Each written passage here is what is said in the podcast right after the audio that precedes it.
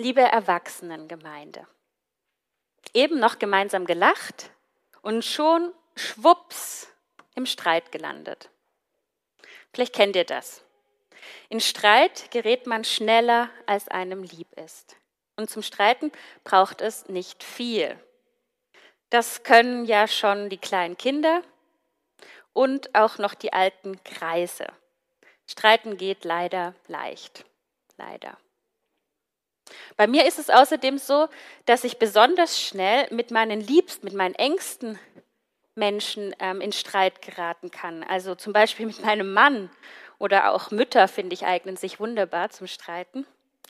Dann rede ich freundlich mit ihm und denke an nichts Böses und plötzlich höre ich was, was mich irgendwie verletzt oder kränkt oder immer schon genervt hat und dann ach, dann will ich irgendwie zurückschlagen, mich wehren und entgegne mit einer Stichelei oder auch mit einem expliziten Vorwurf und schwupps ist der Streit im Gang. Bei den Monstern in der Geschichte war es ja auch so, dass sie eigentlich es gut miteinander hatten, bis sie dann diese Uneinigkeit über die jeweilige Wahrnehmung hatten, über, das, ähm, über die, den Aufgang der Sonne oder den, den, den, das Kommen der Nacht. Ich habe recht. Nein, ich. Du hast angefangen. Nein, du. Das ist ja was wirklich Typisches beim Streiten, vor allem auch bei Kindern, aber eigentlich, eigentlich auch, wie auch bei uns Erwachsenen. Die Art, ähm, nämlich Recht haben zu wollen. Die Rechthaberei. Du oder ich, Verlierer oder Gewinner. Dabei ist die Frage nach der objektiven Wahrheit und der subjektiven Wahrnehmung, wie wir es hier bei den Monstern gesehen haben, heute virulenter denn je. Ihr alle kennt wahrscheinlich die Diskussion um Fake News, um Alternative Facts, um Halbwahrheiten, Propaganda oder so Verschwörungstheorien. Die Faktenlage scheint heute undurchsichtiger denn je, also undurchsichtiger geworden zu sein. Was von all dem stimmt denn da, was wir da hören? Was soll man, an was soll man sich halten?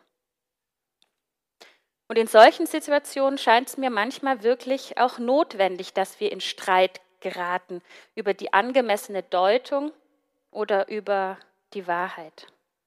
Es gibt Dinge, denen muss, denen sollte man widersprechen.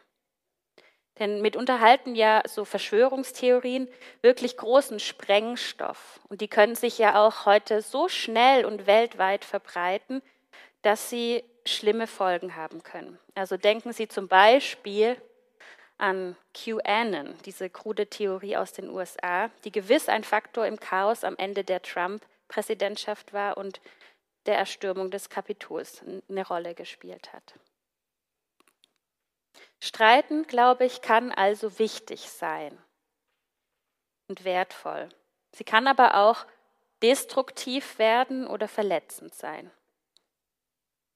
Umso wichtiger ist, dass wir uns auch immer wieder dem Streit, ähm, mit dem Streit Aufmerksamkeit schenken. Denn Streit und Konflikte, Meinungsverschiedenheiten, Andersdenken, das ist Realität. Daran kommen wir nicht vorbei. Und ich glaube, es ist außerdem für uns wichtig, sich damit auseinanderzusetzen, weil wir ja viele von uns Kinder oder Enkelkinder haben und die sich das Streiten sicher von uns abgucken und dadurch auch lernen, wie, wie man damit umgehen kann. Durch lautstarke Auseinandersetzung oder handgreiflich werden, durch Totschweigen oder emotionalen Entzug oder durch Diskussion, durch Vereinbarung oder auch nachgeben. Die Frage ist also angerissen. Es gibt Streit, oder? Das ist Realität. Aber wie gehen wir damit um? Ich glaube, am Umgang sollten sich die Geister scheiden, die einen vom anderen trennen. Die Kriegstreiber von den Friedensstiftern, die Streithähne von den Konfliktscheuen, die Christen von den Nichtchristen. Ein hoher Anspruch, den ich da gerade formuliert habe, oder? Habt ihr das gemerkt? Habt ihr das gehört? Unterscheiden sich Christen von Nichtchristen durch ihre Streitkultur? Streiten Christen anders als Nichtchristen? Und dürfen Christen überhaupt streiten? Sollten die nicht immer in Frieden miteinander leben? Ein Blick in die Bibel, der macht schnell klar, dass das Ringen und Streiten auch in unserer Tradition zum, zur Realität gehört. Vom ersten Buch der Bibel, dem Genesis-Buch an, denkt an den Konflikt zwischen den Brüdern Kain und Abel, bis hin zu den letzten Büchern, Briefbüchern im Neuen Testament, wo von Auseinandersetzungen in den Urgemeinden berichtet wird, sind Konflikte durchweg werden berichtet. Interessant finde ich daran, dass wenn man das so durchliest, also die ganze Spanne da in der Bibel wahrnimmt, dass man aber auch da einen Lernprozess der Menschen mit ihrer Aggression wahrnehmen kann. Denn irgendwann kommen die zehn Gebote und die fordern zum Beispiel dann das Lebensrecht des anderen zu akzeptieren und zu achten. Und später prägt Jesus dann vor allem auch ein neues, ein ganz herausforderndes Ethos, wie man mit Konflikten umgehen soll. Er geht den Konflikten zum Beispiel nicht aus dem Weg, sondern gestaltet sie aktiv, erklärt die Motive der Beteiligten, er stellt die Einzelnen und seine Lebensperspektive in den Mittelpunkt und er zielt auf Versöhnung und nicht auf Vernichtung oder auf, auf, auf Sieg. Und bei all dem bleibt er seiner Überzeugung treu, dass wir ähm, das dass die, von der barmherzigen Haltung von Gott treu und betet dann immer noch trotzdem für uns, Vater, vergib ihnen, denn sie wissen nicht, was sie tun. Die angemessene Frage ist also nicht, dürfen Christen streiten, sondern was heißt christlich streiten? Auch der Apostel Paulus machte sich zu diesen Fragen Gedanken. Und ich möchte daher einen Abschnitt aus seinem Römerbrief zum Thema machen. Dort schildert er eine ganze Liste von Ermahnungen, ich habe schon ein paar aussortiert, über das christliche Miteinander. Lasst euch also jetzt beim Hören nicht davon erschrecken, dass eine Ermahnung auf die andere folgt. Ich ähm, beschränke mich dann auf drei wenige. Hört also in der Übersetzung der Basisbibel aus dem Römerbrief im Kapitel 12. Liebt einander von Herzen als Brüder und Schwestern. Freut euch, dass ihr Hoffnung habt. Bleibt standhaft, wenn ihr leiden müsst. Hört nicht auf zu beten. Segnet die Menschen, die euch verfolgen segnet sie und verflucht sie nicht. Seid alle miteinander auf Einigkeit aus. Werdet nicht überheblich, sondern lasst euch auf die Unbedeutenden ein. Baut nicht auf eure eigene Klugheit. Lebt mit allen Menschen in Frieden, soweit das möglich ist und es an euch liegt. Nehmt nicht selbst Rache, überlasst das vielmehr dem gerechten Zorn Gottes.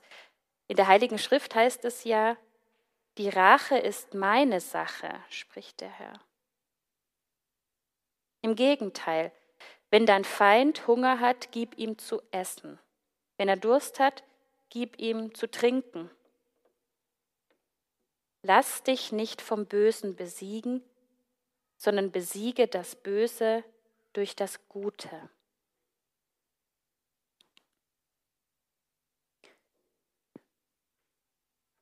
Schon allein die schiere Länge und Ausführlichkeit an Ratschlägen und Ermahnungen zeigt, finde ich ganz deutlich, dass Paulus ganz wirklich mit Konflikten in der frühen Christenheit schon rechnen musste, gerechnet hat. Das war also ein Thema für ihn. Er schreibt ja auch, soweit das möglich ist, lebt mit allen Menschen in Frieden. Es ist also offensichtlich nicht immer möglich, in Frieden zu leben. Und nicht immer liegt es auch an einem selber.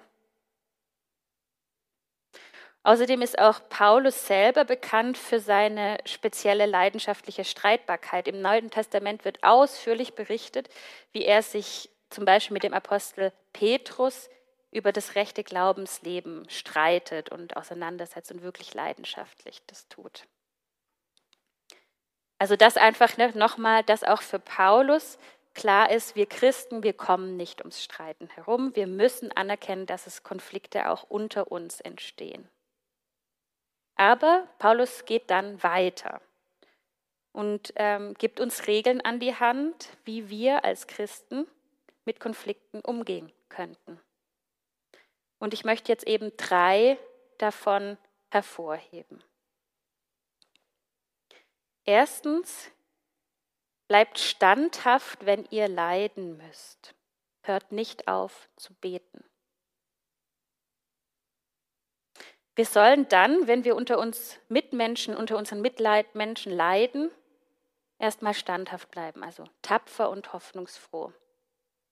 Auch wenn uns was bedrückt, wenn uns was verletzt oder verärgert, sollen wir nicht gleich impulsiv auf unser Leiden reagieren und es an dem anderen ausagieren, sondern, und da nehme ich jetzt den anderen Satz hinzu, wir sollen uns lieber vielleicht erst im Gebet an Gott wenden. Wenn wir es nämlich schaffen, unsere Verletzungen erst vor Gott zu bringen und vielleicht von ihm heilen lassen, dann haben wir die Möglichkeit, angemessener auf die Sache unseres Leidens zu reagieren. Dann sind wir gelassener, gehaltener gegenüber dem anderen oder der anderen. Und als wenn wir das direkt im Affekt unsere Verletzung ausagieren würden.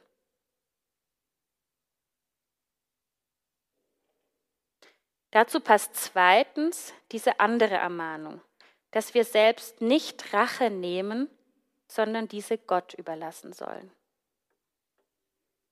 Irgendwie ja schade, gell? Also vielleicht wisst ihr das selber, dass Rache ja bekanntlich süß sein, also süß ist. Also ich weiß das selber. Es tut irgendwie auch, es ist befriedigend manchmal, wenn man so das Gefühl hat, man kann jemandem die Quittung geben.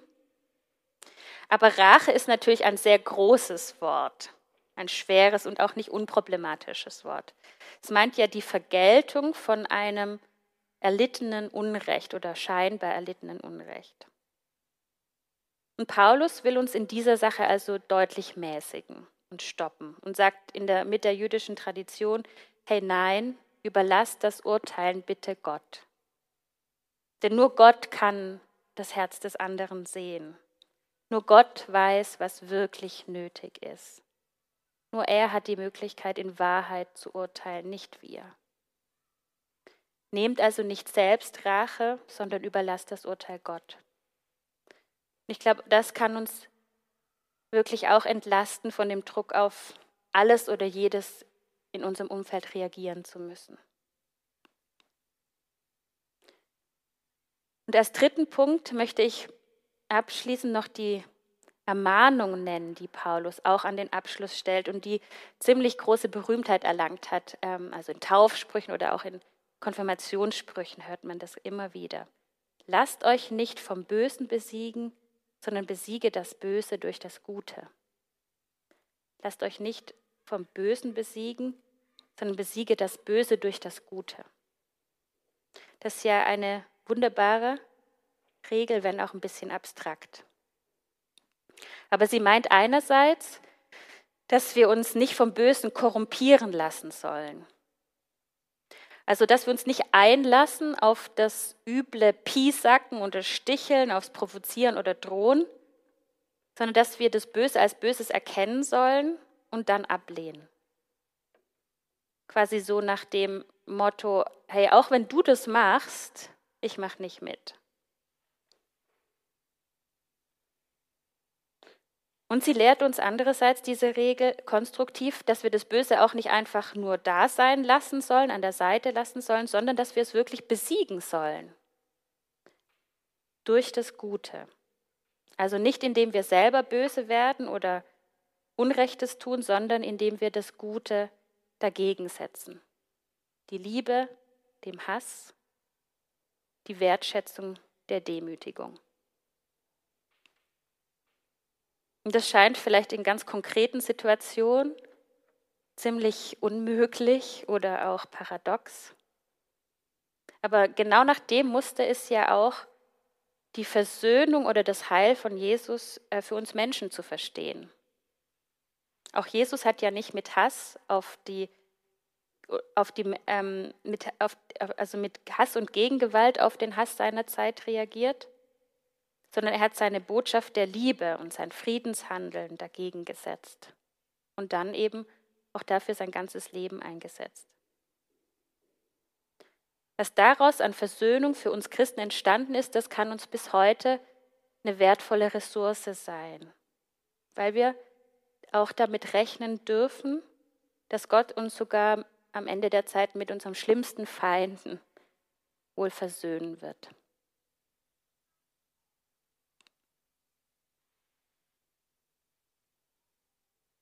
Ich hatte eigentlich nicht vor, euch heute die Leviten zu lesen, und das hat sich jetzt wahrscheinlich fast so angehört in der Auslegung von Paulus.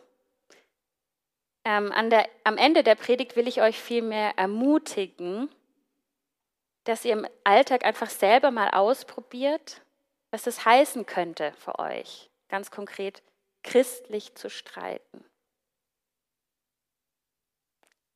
Ich kann euch das nicht runter buchstabieren und es ist auch immer wieder wirklich eine Herausforderung und braucht ganz konkrete Entscheidungen. Aber vielleicht kann man einfach mal überlegen, was der Blick der Versöhnung mit meinem Konflikt macht. Oder dass wir nochmal an die Empfehlung von Paulus denken oder nachlesen im Römerbrief. Oder dass ihr erstmal im Gebet vor Gott bringt, was euch verletzt in einem Streit oder bevor ihr dann den Streit mit dem anderen weiter ausagiert. Konflikte jedenfalls sind keine Infragestellung guter Ehen oder intakter Eltern-Kind-Beziehungen.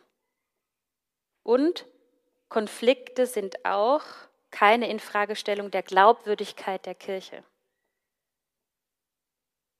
Nehmen wir Konflikte vielmehr im Sinne von Jesus an und streiten dann um die Verwirklichung der Menschlichkeit. Amen.